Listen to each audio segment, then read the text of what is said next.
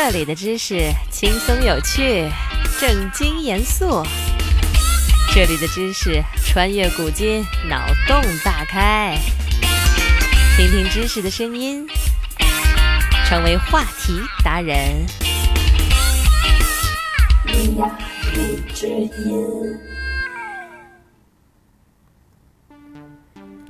有些人认为新买的手机必须充电八小时以上，并且重复几次完全充电放电才能激活电池，使使电池达到最大的容量。也有些人呢认为手机充满电之后必须立刻拔掉电源，避免过度充电，以防爆炸。还有的人认为锂电池最好呢是把电量用光再充电，这样可以减少充电的次数，延长电池的寿命。首先，咱们来说说激活的问题。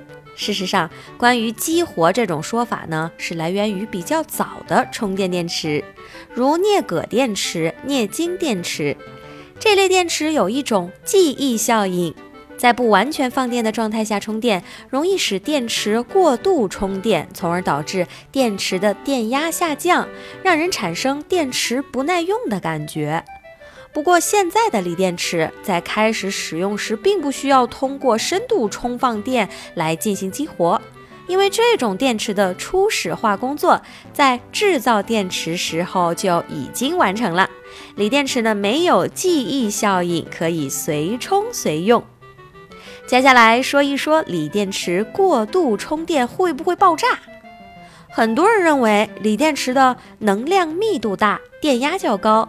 在充电时，电极的氧化还原反应十分强烈，过度充电很可能会引起电池损坏，甚至发生起火和爆炸。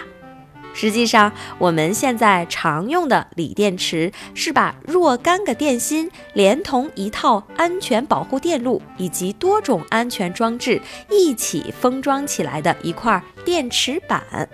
这种设计呢，可以保证在过度充电或者短路的时候，电池自身会自动切断电池的电路，或防止电化学反应的发生。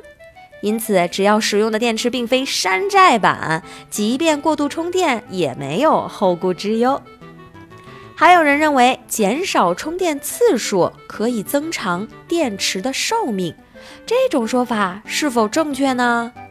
一般来说，锂电池的电池寿命可以达到几百次充放电循环。不过，这里的一次充放电循环并不是指插上充电器立刻拔掉这样简短的过程，而是指将电池的电量用光之后再充满的过程。由此看来，日常浅度充放电对电池的寿命影响比深度充放电要小得多。而减少充电次数可以增长电池寿命的说法，显然就不科学啦。综上所述，在给电池充电的时候，应该选择频繁的浅度充放电，这样呢，比深度充放电有助于延长电池的寿命。而且在电池充满之后，最好立刻拔掉电源，别让电池一直保持满电状态。以免呢加快电池容量的损耗速度。学习一个新知识，进入一个新世界。今天的知识就是这些。你有什么疑惑想要解答，快留言吧。